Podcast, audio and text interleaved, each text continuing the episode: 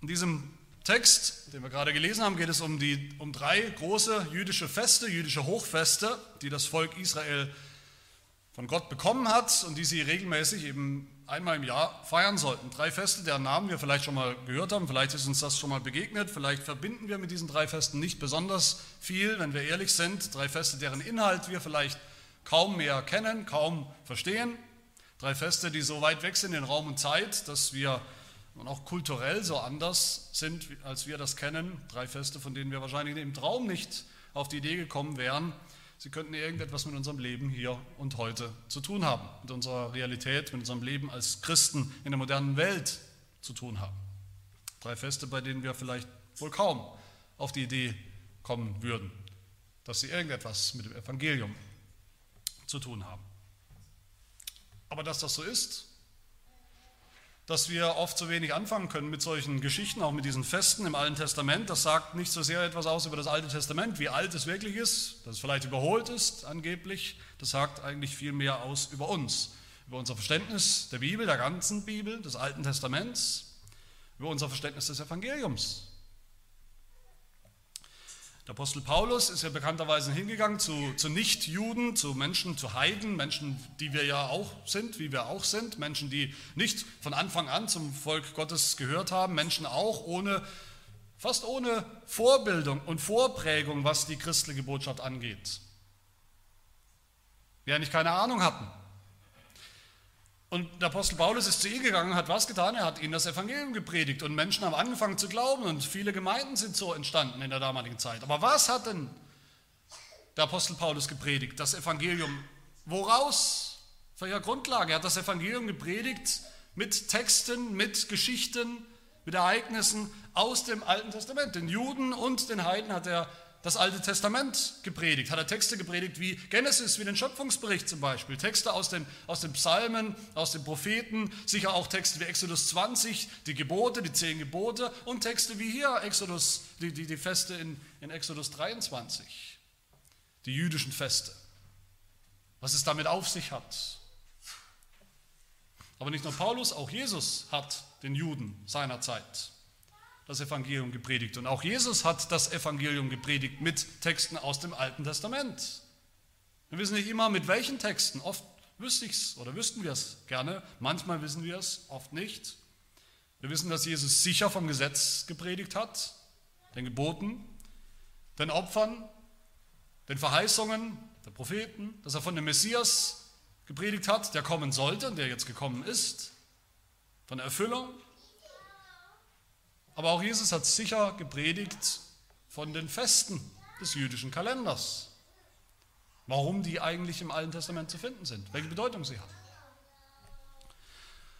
Warum ist es so wichtig, dass wir das kapieren, falls wir es noch nicht kapiert haben, dass das Evangelium eben nicht beginnt mit Matthäus Kapitel 1 im Neuen Testament, sondern das Evangelium beginnt mit Genesis Kapitel 1. Warum ist das so wichtig? Das ist wichtig.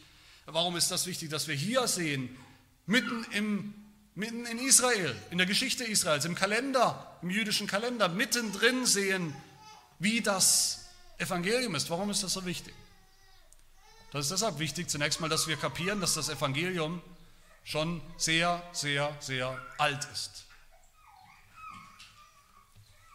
Das Evangelium ist praktisch so alt wie die Menschheit, fast so alt wie die Menschheit.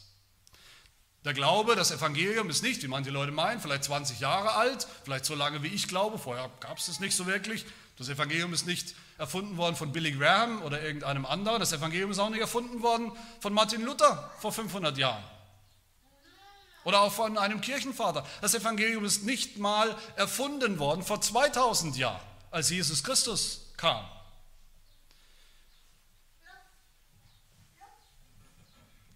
Schon als der Mensch als Adam gesündigt hat, hat Gott das erste Mal das Evangelium angekündigt. Und wenn wir heute das Evangelium hören, das im Mittelpunkt unseres Glaubens steht natürlich, dann glauben wir ein sehr, sehr, sehr altes Evangelium. Ein Evangelium, das schon lange dasteht, schon lange gültig ist, schon lange wahr ist, schon lange die Antwort ist auf das Grundproblem der Menschheit. Und wir sehen dann natürlich auch darin, dass Gott schon, unser Gott schon sehr, sehr, sehr lange treu ist und genau das tut, was er immer schon versprochen hat. seit ein paar Jahrtausenden Menschen rettet, zu sich zieht, im Glauben an seinen Sohn, an den Messias. Gott erfüllt, was er verspricht. Er erfüllt es in Genesis 1 und 2 und 3, in Exodus 20 und 21 und 23 und bis heute. Deshalb wollen wir auf diesen Text hören, wie die Heiden damals ihn vielleicht vom Apostel Paulus gepredigt bekommen haben, wie ihn vielleicht Jesus den Juden seiner Zeit ausgelegt hat, wie er ihnen gezeigt hat, was all das haarklein bis ins Detail hinein mit ihm zu tun hat und damit eben mit dem Evangelium. Wir wollen uns anschauen konkret, wie diese drei Feste, wie darin das Evangelium zu sehen ist. Gott verfolgt hier wenn wir uns das nochmal vor Augen führen, Gott verfolgt hier eine ganz spannende Logik. Zuerst hat er sein Volk erlöst, befreit aus Ägypten, dann ist er dann unterwegs mit seinem Volk, dann gibt er ihnen ein Gesetz, die Gebote, dass sie danach leben, er verspricht ihnen ein Land und dann lässt er sie diese drei Feste feiern. Jedes Jahr neu, fester Bestandteil des Kalenders, damit sie nicht vergessen, was er ihnen schon getan hat in der Vergangenheit und damit sie auch vorausschauen in die Zukunft, auf das, was noch kommt. Die Verheißung, die noch dasteht, die noch eingelöst werden muss. Die Verheißung eines Landes, eines Messias und so weiter. Und diese Feste sind bis ins Detail hinein, wie wir sehen werden, Vorbilder von Jesus Christus. Vorbilder von Jesus Christus. Nicht Vorbilder, wie wir heute oft denken, vielleicht Jugendliche machen irgendeine Sportart, Fußball, dann haben sie ein Fußballvorbild, einen, einen einen Profifußballer, der ist äh, unser Vorbild. Vorbild im Sinne von einem Vorbild, ein Bild, das davor, zuvor kommt. Ein Bild von etwas, das noch kommt, ein Vorausbild vielleicht eher sind diese Feste. Schatten. Wir sind alle, nicht der Schatten ist zuerst und dann kommt irgendwann das Objekt, sondern umgekehrt, da ist etwas, auf das die Sonne fällt, das Licht fällt und dann kommt der Schatten. Und so ist es auch im Alten Testament. Im Alten Testament finden wir Schatten. In diesen Festen finden wir Schatten. Von wem oder was? Vom Messias, von Jesus Christus. Der natürlich erst viel später gekommen ist, der erst äh, vor 2000 Jahren gekommen ist, der aber seine Schatten zurückwirft bis hier in diese Zeit und Geschichte. Und die drei Feste, um die es geht, das sind sogenannte Pilgerfeste, das sehen wir in Vers 17. Das heißt, dreimal im Jahr sollen alle deine Männer erscheinen vor dem Angesicht Gottes des Herrn, das heißt in Jerusalem. Dreimal im Jahr sollten die, die männlichen äh, Mitglieder des Volkes Gottes einen oft, je nachdem wo man wohnte, sehr langen, beschwerlichen Fußmarsch auf sich nehmen, eine Anreise von mehreren Tagen und die Feste selber auch einige Tage. Das war also eine längere, größere Angelegenheit und das dreimal im Jahr. Und wie wichtig diese Feste sind hier, wie wichtig diese Feste Gott sind, wie zentral sie sind in dem, was er vorhat mit seinem Volk, das sehen wir eigentlich, das müssten wir uns erinnern, vom Anfang der Exodus-Geschichte. Wir erinnern uns, Mose und sein Bruder, die sollen hingehen zum Pharao, dem bösen Sklaventreiber, und ihm sagen, lass mein Volk ziehen, lass mein Volk gehen. Aber warum? Exodus 5. Mose und Aaron gingen hinein und sagten zu dem Pharao, so spricht der Herr, der Gott Israels, lass mein Volk ziehen, damit es mir in der Wüste ein Fest hält. Das ist schon immer das Ziel der ganzen Exodus-Geschichte. Das Fest oder diese drei Feste, die eigentlich ein Fest sind. Deshalb schauen wir uns diese drei Feste kurz genauer an. Zuerst das Fest der ungesäuerten Brote, wie es heißt, dann zweitens das Fest der Ernte und dann drittens das Fest der Einbringung der Ernte. Das erste Fest im Kalender hier ist also das Fest der ungesäuerten Brote. Vers 15. Das Fest der ungesäuerten Brote sollst du halten. Sieben Tage sollst du ungesäuertes Brot essen zur bestimmten Zeit im Monat Abib, so wie ich es dir befohlen habe. Denn in diesem Monat bist du aus Ägypten ausgezogen. Das Fest ist eng verknüpft, verknüpft mit dem Passafest. Ich hoffe, wir erinnern uns noch. Das Passa ist sicherlich das dramatischste Fest im jüdischen Kalender, weil es erinnert an die, an die dramatische Befreiungsaktion Gottes, wie er sein Volk befreit hat aus seiner Misere in Ägypten vom Pharao Wir erinnern uns, wie jede Familie, jeder Haushalt sollte sich ein Lamm besorgen, sollte ein Lamm schlachten, ein Lamm als Opfer, ein Opferlamm, ein Lamm, das getötet wurde, geschlachtet wurde als Opfer, damit sie selber, dieser Haushalt selber nicht sterben muss. Sie sollten das Blut nehmen des Lammes und sollten es auf die Türpfosten der, der, der Eingangstür streichen mit, mit, mit Isop, einem, einem Pinsel aus, aus Gewürzen sozusagen, mit dem sie das Blut dahin streichen sollten. Dann in der Nacht kam der Engel Gottes, der Engel des Gerichts, der Racheengel und hat Rache voll, vollbracht und verübt am Pharao und seinen Kindern, hat die Erstgeborenen im ganzen Land getötet und hätte auch die Erstgeborenen des Volkes Israel getötet, wenn sie nicht das Blut am Türpfosten haben, was der Engel erkannt hat und anerkannt hat. Und dann hat der Engel was getan? Er ist passiert am Passa. Passiert heißt vorübergegangen. Darum geht es im Passa, das ist die Bedeutung von Passa. Der Engel Gottes, der Zorn Gottes geht vorüber am Volk Gottes wegen des Bluts des Opferlamms. Das ist das Passa, das dramatische Erlösungsfest der Juden. Und direkt anschließend, als Teil dieses Festes kann man sagen, sollte, sollte das Volk dann dieses Fest des der ungesäuerten Brote feiern.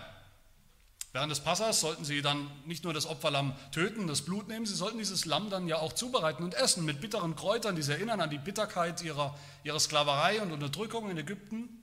Und dann eben auch mit Brot, mit ungesäuertem Brot. Brot war damals, wie heute auch noch, aber noch mehr ein Hauptnahrungsmittel, was man zu jeder Mahlzeit gegessen hat. Und normalerweise war es eben Brot, wie wir es heute auch haben, aus Sauerteig mit Hefe, also ein Brot, das, das wir kennen, das schmeckt, Ungesäuertes Brot nicht so sehr, das hat nicht so gut geschmeckt. Aber sieben Tage lang, mehrfach jeden Tag, sollten sie es essen. Und dieses Brot hatte auch eine symbolische Bedeutung für das Volk Israel. Das Brot stand nämlich für Eile. Wir erinnern uns, erst wollte der Pharao das Volk Gottes überhaupt nicht gehen lassen. In Ewigkeit nicht. Niemals. Und dann, als Gott fertig war mit ihm, hat er das Volk Gottes förmlich vom Hof gejagt. Und plötzlich ging alles sehr schnell, ging alles rasend, rasant schnell mit der Befreiung. Da war keine Zeit mehr für, für einen großen Abschied, großes Packen, auch keine Zeit mehr, schöne Vesperbrote zu machen aus Sauerteig. Bei normalem Brotteig, Hefeteig muss der Teig ja erstmal gehen, quellen, durchsäuern, stundenlang. Aber Brot ohne Hefe, das kann man sofort backen und sofort einpacken in den Rucksack und weg. Das heißt, dieses Brot man könnte sagen, das erste Fastfood der Geschichte überhaupt. Das steht für die plötzliche, die eilige Befreiung aus Ägypten, aus dem, von dem bösen Pharao. Exodus 12, Vers 11 haben wir gehört. So sollt ihr es aber essen, eure Lenden umgürtet, also schon angezogen, fertig angezogen, eure Schuhe an euren Füßen, eure Stäbe in euren Händen und in Eile sollt ihr es essen. Auf dem Sprung, dieses Brot. Aber dieses Brot steht noch für etwas anderes, das Ungesäuerte steht noch für etwas anderes. Es steht nämlich für die Befreiung nicht nur vom Pharao, vom Teufel sozusagen, sondern auch von der eigenen Sünde. Exodus 12 weiter. Sieben Tage lang sollt ihr ungesäuertes Brot essen. Darum sollt ihr am ersten Tag den Sauerteig aus euren Häusern hinwegtun. Nicht, der, nicht nur einfach nicht damit backen, ihr sollt ihn hinwegtun. Denn wer gesäuertes Brot isst vom ersten Tag bis zum siebten, dessen Seele soll ausgerottet werden aus Israel. Da gehört nicht dazu. Warum nicht? Weil er ein Sünder ist. Hefe ist in der Bibel auch ein Bild für Sünde. Sünde funktioniert ähnlich wie Hefe. Sie wächst unsichtbar, nimmt immer mehr Raum ein, durchdringt alles, verdirbt alles. Und jetzt als Erlöste soll das Volk Gottes nicht mehr sündigen, deshalb keine Hefe mehr, symbolisch. Sie sollten den Sauerteig, die Hefe aus ihrem Leben, aus ihrer Mitte entfernen. So auch hier Vers 18. Du sollst das Blut meiner Opfer nicht zusammen mit Sauerteig darbringen. Es verträgt sich nicht. Die Opfer, die Sündenvergebung und dann weiter Sauerteig, weiter Hefe. Sünde, das verträgt sich nicht. Und so hat dieses dieses erste Fest, dieses Fest der ungesäuerten Brote, hat damals eben den Israeliten darin das, das ganze Evangelium verkündigt, gepredigt. Diese jährliche, diese festliche, hohe, feierliche Erinnerung an die wunderbare Befreiung vom Pharao, den eiligen Auszug aus der Gefangenschaft aus Ägypten und dann eben die Erinnerung an die Befreiung auch von der, von der Sünde. Das ist die, das Evangelium, was damals schon galt für die Israeliten. Aber wie konnte das sein? Wie kann so ein Brot oder ein Lämmchen oder was auch immer wirklich Erlösung bewirken? Das konnte es damals natürlich nur im Blick auf Jesus Christus, der erst Jahrhunderte später gekommen ist. Aber alles, was wir hier hören in diesem Fest, deutet hin auf ihn, weist hin auf ihn und hat er erfüllt, als er gekommen ist. Das kleine Lämmchen, das die Israeliten schlachten sollten, als Opfer, dieses Lämmchen konnte nicht, auch nicht eine einzige Sünde wegnehmen vom Volk Gottes. Es war ja nur ein Schatten, ein Bild, ein Symbol. Aber die Wirklichkeit, Jesus Christus, der konnte das, der hat das getan, dazu ist er gekommen. Als Jesus kam, als Jesus auftrat zum ersten Mal öffentlich auf der Erde, was hat Johannes der Täufer gesagt? Der Erste, der ihn so sieht, nicht zufällig, was sagt Johannes der Täufer, als er ihn sieht? Siehe das Lamm Gottes, das hinwegnimmt die Sünde der Welt. Siehe das Passalam. Besser gesagt, nicht das Passalam, sondern die Realität, von der das Passalam nur ein Schatten ist. Da ist sie, da steht er. So ruft auch der Apostel Paulus im 1. Korintherbrief Kapitel 5 förmlich aus, wir haben auch ein Passalam, wir Christen haben auch ein Passalam. Unser Passalam ist für uns geschlachtet worden, Christus, sagt er. Und das Blut Jesu, mit dem wir sozusagen symbolisch markiert sind, gewaschen sind in der Taufe, das Blut Jesu, um das es geht bei, bei jeder Abendmahls-, Herrenmahls-Feier, dass wir sozusagen jetzt an die Türpfosten unseres Lebens, unseres Hauses pinseln, das ist jetzt echte Vergebung für unsere Sünden, für alle Sünden. Jesus ist das Lamm, das würdig ist, das Buch zu nehmen, die Siegel zu öffnen. Er ist geschlachtet worden und hat uns für Gott erkauft mit seinem Blut aus allen Stämmen und Sprachen und Völkern und Nationen. Und Jesus ist auch nicht zufällig gestorben. Wann? Während des letzten Passafestes. Um dieses Passa eben bis ins Detail hinein selbst in sich, in seiner Person zu erfüllen und damit zu erledigen, abzutun, abzuschaffen, abzuhaken. Der Schatten ist weg. Die Wirklichkeit ist da. Die Sonne ist da. Aber Jesus ist auch das Brot. Er ist das Brot des Lebens. Er ist das schnell gebackene Brot. Das Brot, das schnell eilige Erlösung bringt. Für jeden, der glaubt. Erlösung von unseren Feinden, dem Teufel, dem Pharao. Erlösung von unserer eigenen Sünde. Und so feiern wir eigentlich dieses Fest, um das es geht, jedes Mal, wenn wir feiern, dass unsere Sklaverei unter die Sünde, unser, unseren eigenen Unglauben, den Teufel, vorbei ist.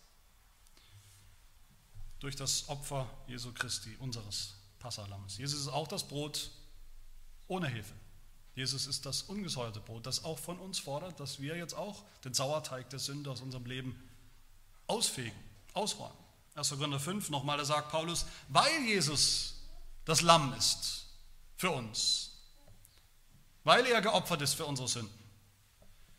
Sagt er, so wollen wir denn nicht mit altem Sauerteig festfeiern, auch nicht mit Sauerteig der Bosheit und Schlechtigkeit, sondern mit ungesäuerten Broten der Lauterkeit und Wahrheit. Fegt den alten Sauerteig aus, damit ihr ein neuer Teig seid, da ihr ja ungesäuert seid im Evangelium in Jesus Christus. Dann das zweite Fest. Das zweite Fest ist das Fest der Ernte, Vers 6, 16. So dann das Fest der Ernte, wenn du die Erstlinge deiner Arbeit darbringst von dem, was du auf dem Feld gesät hast. Dieses zweite Fest kam für die Israeliten also am, am Anfang des Sommers, man könnte sagen jetzt in der Zeit, in der wir gerade sind, Mai, Juni irgendwann, zu Beginn der Erntezeit. Das ist auch das Fest der Erstlingsfrucht, wie es sonst im, im Alten Testament heißt, immer wieder, weil das Volk Israel eben vom allerersten Teil der Ernte, in dem Fall war es die Weizenernte, den, den allerersten Teil, die allererste Frucht nehmen sollte und opfern sollte. Nicht selber nehmen sollte, jetzt endlich kann ich was ernten, jetzt nehme ich das für mich. Nein, der allererste Teil sollte geopfert werden. Durch einen Priester, der es vor dem Herrn, vor den Herrn brachte, der es vor dem Herrn hin und her winkte, ein sogenanntes Winkopfer. Dieses Fest war verbunden mit der Hoffnung, ganz eng verbunden mit der Hoffnung auf das verheißene Land, auf ein eigenes Land, das Land Kanaan, das Gott versprochen hatte. So lesen wir in Levitikus 23, wie Gott spricht, wenn ihr in das Land kommt, wenn es soweit ist, eines Tages. Wenn ihr in das Land kommt, das ich euch geben werde und seine Ernte einbringt, die erste Ernte im eigenen Land, so sollt ihr die Erstlingsgabe von eurer Ernte zum Priester bringen. Der soll die Gabe weben, wörtlich heißt es hin und her winken vor dem Herrn, zum Wohlgefallen für euch. Am Tag nach dem Sabbat soll sie der Priester weben, winken. Das Fest ist also, könnte man sagen, an dieser Stelle ist es eine Vorwegnahme, eine Vorfreude, ein Fest der Vorfreude auf die Landnahme, auf das Einnehmen des Landes eines Tages, was ja noch nicht passiert ist. Und dieses Fest war eigentlich erst sieben Wochen später zu Ende. Es hat angefangen und dann erst sieben Wochen später ging es zu Ende. Da ist es in Levitikus weiter. Danach sollt ihr euch vom Tag nach dem Sabbat, von dem Tag, da ihr die Webegabe darbringt, sieben volle Wochen abzählen, bis zu dem Tag, der auf den siebten Sabbat folgt. Nämlich 50 Tage sollt ihr zählen. Und dann dem Herrn ein neues Speisopfer darbringen. Deshalb heißt dieses Fest auch Wochenfest oder Siebenwochenfest, auf Hebräisch Shavuot, auf Griechisch Pentekoste, woher wir das deutsche Wort haben, Pfingsten. Sieben Wochen später zu Ende. Und auch dieses Fest hat den Israeliten damals ganz eindeutig und klar das Evangelium gepredigt und vor Augen gestellt. Es hat sie erinnert, dass Gott mit ihnen unterwegs ist, unterwegs ist auf der beschwerlichen Pilgerschaft, Wanderung durch die Wüste, dass er sie Tag für Tag, Tag und Nacht versorgt hat mit Ernte, mit Dingen zu essen und allem, was nötig ist, dass er der Gott der Ernte ist, der Gott der Versorgung, der Gott der Vorsehung. Es hat sie erinnert, dass ihnen noch ein Land bevorsteht, ein Land, Gott ihnen ein Land verheißen hat, in dem es eine unfassbare Ernte geben wird, in dem Milch und Honig fließt, alles, was das Herz begehrt. Und dann, wenn sie darin leben werden, sollen sie aus Dankbarkeit dafür Opfer bringen von der Ernte. Und dieses Fest hat ihnen auch gezeigt, so wie die erste, die allererste Gabe der Ernte dem Herrn gehört, heilig sein sollte, so sollte eigentlich alles in ihrem Leben dem Herrn gehören und heilig sein. Aber auch hier wieder die Frage, wie konnte so ein, so ein Schatten, so ein, ein Bild, symbolisches Fest wirklich die Erlösung bringen für Israel? Auch hier nur im Blick auf Jesus Christus. Die Bibel sagt mehrfach, dass Jesus was ist? Die Erstlingsgabe. Der allererste von einer großen Ernte. In Jesus Christus als dem Ersten hat Gott die, Mensch, die Menschen, die Menschheit angenommen, eine neue Menschheit. In ihm als dem Samen hat er angelegt ein neues Volk, eine ganze neue Schöpfung. 1. Korinther 15 schreibt Paulus, nun aber ist Christus aus den Toten auferweckt, er ist der Erstling der Entschlafenen geworden. Denn weil der Tod durch einen Menschen kam, so kommt auch die Auferstehung der Toten durch einen Menschen. Gleich wie in Adam alle sterben, so werden auch in Christus alle lebendig gemacht. Ein jeder aber in seiner Ordnung, als Erstling Christus. Danach die alle, welche Christus angehören. Christus ist die Erstlingsgabe der neuen Schöpfung, des neuen Volkes Gottes. In Jesus Christus ist die ganze Ernte geheiligt. Ein heiliges Volk, dem Herrn. Und in diesem Fest, diesem Fest der Heiligung, da sehen wir noch etwas Zweites, ich habe es gerade schon angedeutet, es ist auch das Sieben-Wochen-Fest. Sieben Wochen, was ist sieben Wochen nach dem Passafest? Traditionell ist es das Pfingstfest. Pfingsten, was ist Pfingsten? Pfingsten ist die Gabe des Heiligen Geistes. Jesus Christus hat den Heiligen Geist gegeben als erste Gabe der neuen Schöpfung. Als Anzahlung auf das, was noch kommt. Damit die ganze Ernte heilig wird, heilig dem Herrn. Jesus hat uns den Heiligen Geist gegeben als erste Gabe der ganzen Ernte. Römer 8, Vers 23 schreibt Paulus, wir, die wir die Erstlingsgabe des Geistes haben, wir erwarten jetzt seufzend die Sohnesstellung, die volle Erlösung unseres Leibes. Wir haben die Erstlingsgabe, das ist der Heilige Geist, und wir erwarten was? Wir erwarten die volle Erneuerung von uns selbst und von der ganzen Schöpfung. Darum geht es. Und so sagt auch die Offenbarung, die, die dem Lamm Jesus Christus nachfolgen, diese sind aus den Menschen erkauft worden als Erstlinge für Gott und für das Lamm.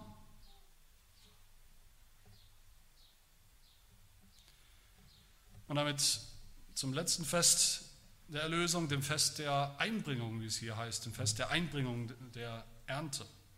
Vers 16 und das Fest der Einbringung am Ausgang des Jahres, wenn du den Ertrag deiner Arbeit vom Feld eingebracht hast. Das zweite Fest, das wir gerade gehört haben, Fest der Ernte, steht am Anfang der Ernte, im frühen Sommer, und das andere steht im späten Herbst. Das dritte Fest ganz am Ende der Ernte. Und es soll ganz genau sieben Monate nach dem Passa gefeiert werden. Sieben symbolische Monate, sieben Monate, die dafür stehen. Wofür? Für die Fülle der Zeit, für das Ende der Zeit, für die letzten Tage.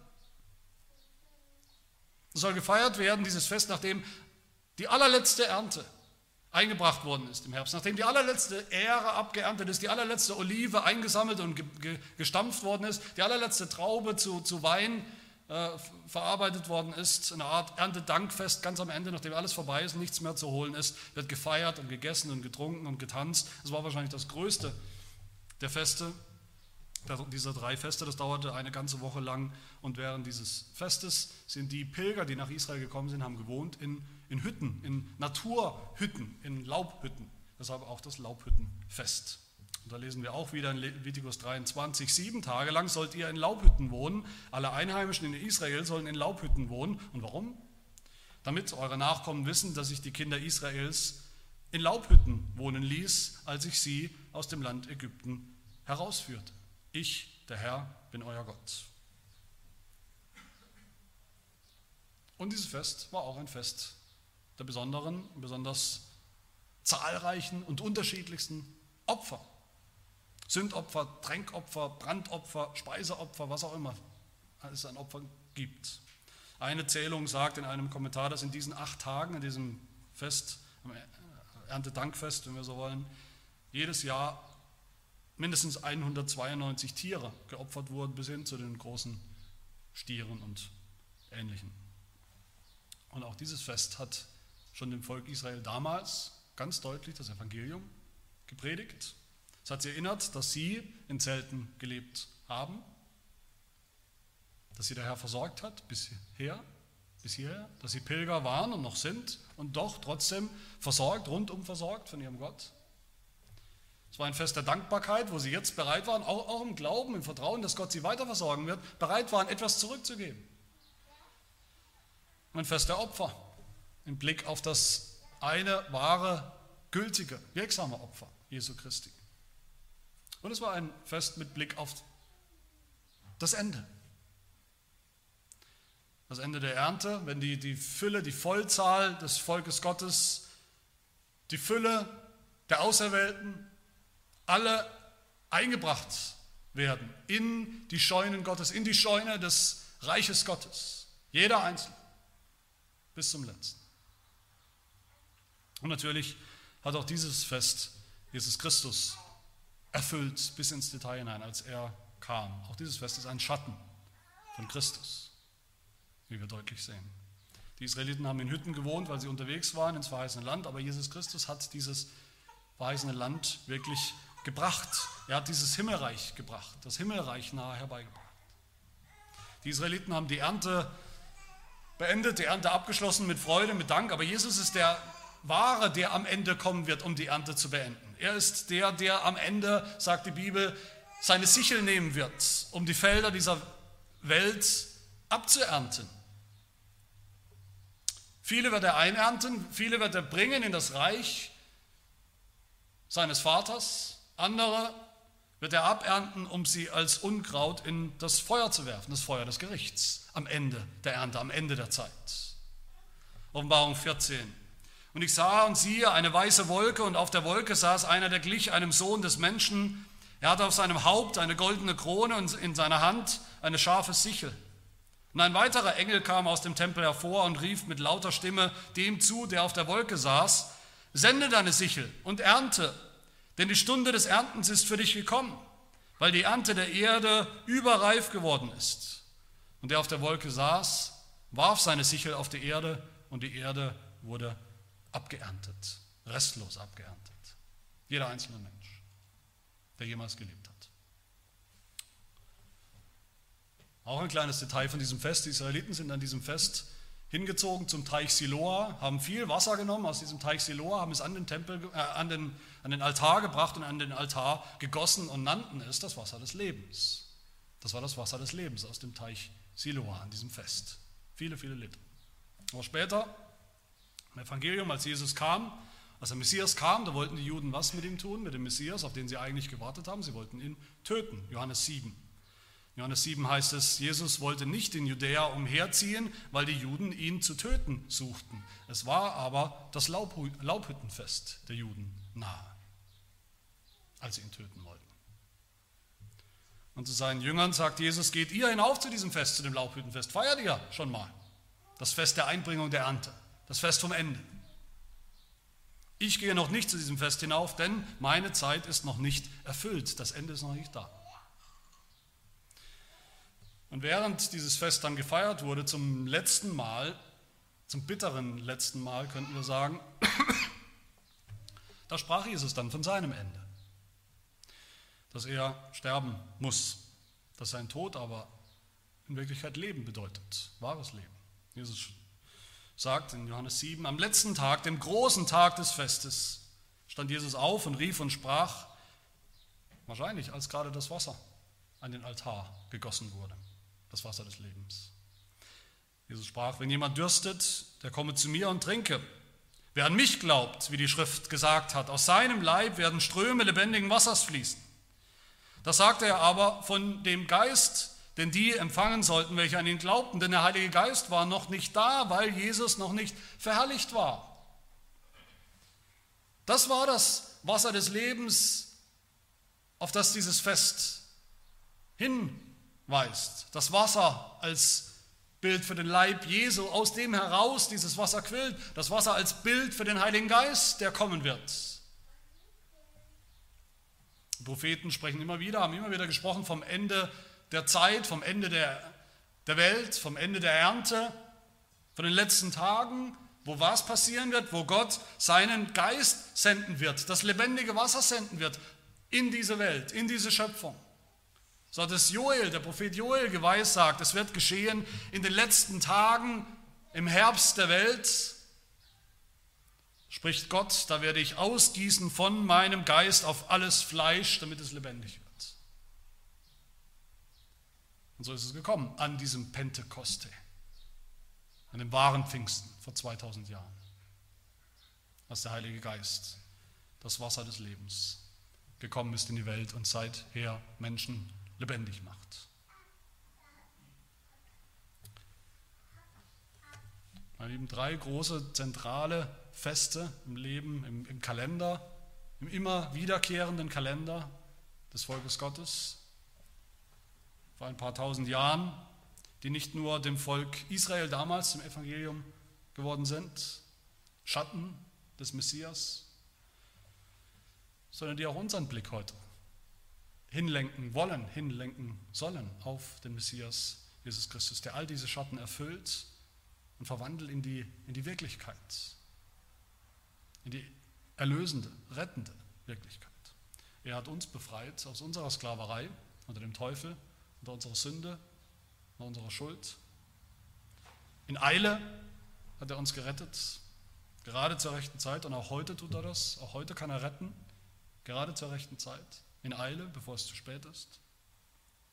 Er ist der Erstling, Jesus Christus ist der Erstling, der Erstgeborene von den Toten, der Erstling der neuen Ernte Gottes, der neuen Schöpfung. Und er macht die ganze Ernte heilig. Und er ist die letzte Gabe, der Schnitter, der Vollender der eines Tages die ganze Ernte Gottes einbringen wird. Alle Auserwählten durch den Heiligen Geist, der alles vollendet, der auch uns vollenden wird, der auch uns ganz sicher und ganz gewiss einbringen wird in die Scheunen Gottes, in der Herrlichkeit. Lasst uns das feiern, lasst uns das feiern, jeden Sonntag, jeden Tag des Herrn. Eigentlich ist jeder Tag des Herrn für uns so ein Fest oder so drei Feste, wenn wir ihn richtig feiern. Amen. Wir beten. Ja, wir danken dir für das Evangelium, wie wir es sehen, schon hier in diesem alten Testament, diesen alten Geschichten und Vorbildern und Schatten, die allesamt erfüllt werden in der ganzen strahlenden Wirklichkeit, in der Person Jesus Christus, in dem, was er getan hat, wie er war, wer er war. Hilf, dass wir dieses Evangelium suchen und dass wir daran glauben, wie wir es gesehen haben. Und Herr, hilf, dass wir dann auch den Sauerteig der Sünde aus unserem Leben ausfegen, dass wir ganz vertrauen auf Jesus Christus, der unser Opfer, unser Opferlamm ist, der uns das Reich gebracht hat und der uns auch nach Hause führen wird am Ende der Zeit, der Zeit der Ernte. Das bitten wir in seinem Namen. Amen.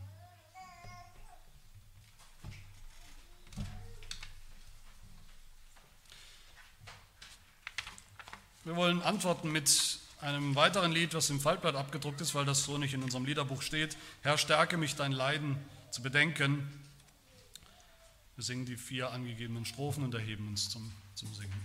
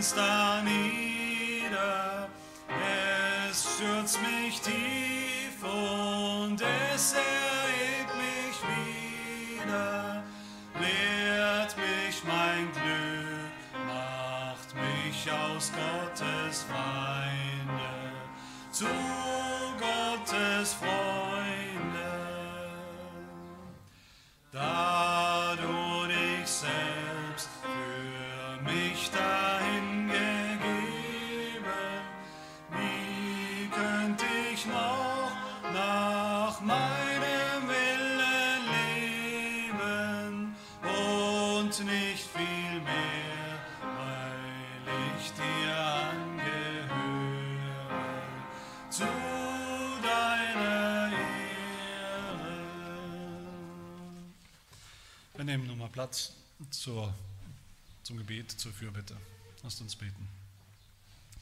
Unser Gott, wir danken dir für unseren Priester Jesus Christus. Durch ihn dürfen wir vor deinen Thron kommen, damit du alles erfüllst, was du uns versprochen hast.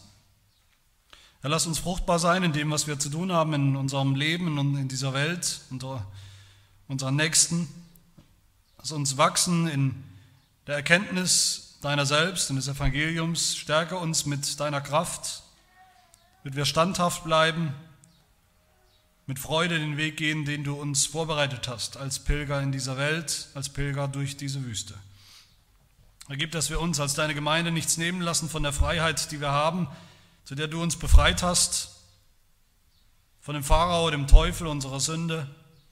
Gib, dass wir uns nicht wieder ein Joch der Knechtschaft auflegen lassen, durch Gesetzlichkeit, durch unsere eigene Sünde, nachdem wir schon befreit worden sind.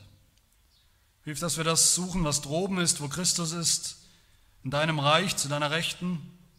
Lass uns trachten nach dir und deinem Reich in allen Dingen, dass uns dann auch alles zufällt, was wir nötig haben in dieser Welt. Hilf uns ehrlich und liebevoll und wahrhaftig umzugehen mit unseren Geschwistern in der Gemeinde, aber auch vorbildlich mit unseren Nächsten in, in der Familie, in der Schule, bei unserer, bei unserer Arbeitsstelle, in der Nachbarschaft, wo auch immer wir Menschen begegnen, die nicht zu deinem Volk gehören, die nicht diese Hoffnung haben, die nicht den Glauben haben, die das Evangelium vielleicht nicht kennen.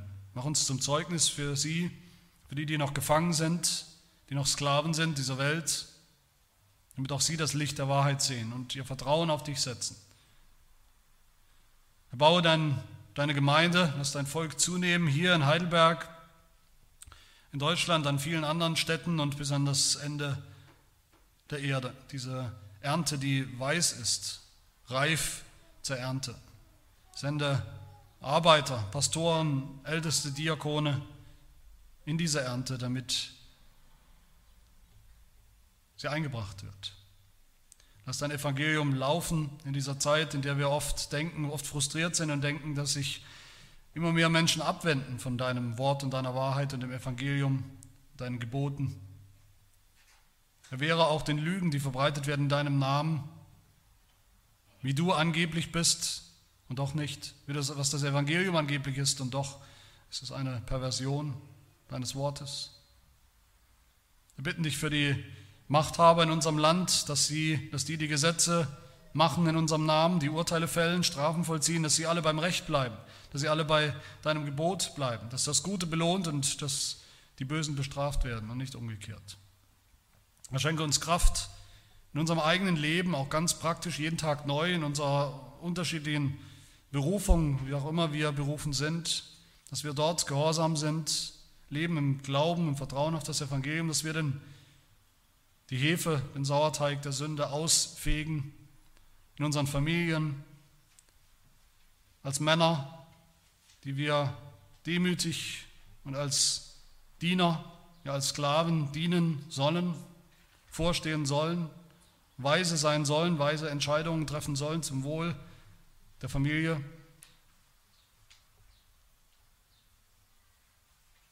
Und die Frauen und Mütter, ihre Männer zu unterstützen und zu ehren und zu achten.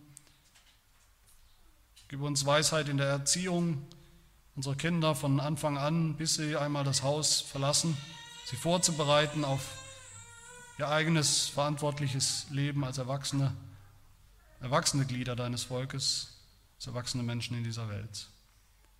In all dem, Herr, lass uns aufschauen im Vertrauen, im Glauben auf Jesus Christus, der der Anfänger unseres Glaubens ist, aber auch der Vollender unseres Glaubens, der Vollender dieser Schöpfung, durch den wir deine Kinder geworden sind. Amen.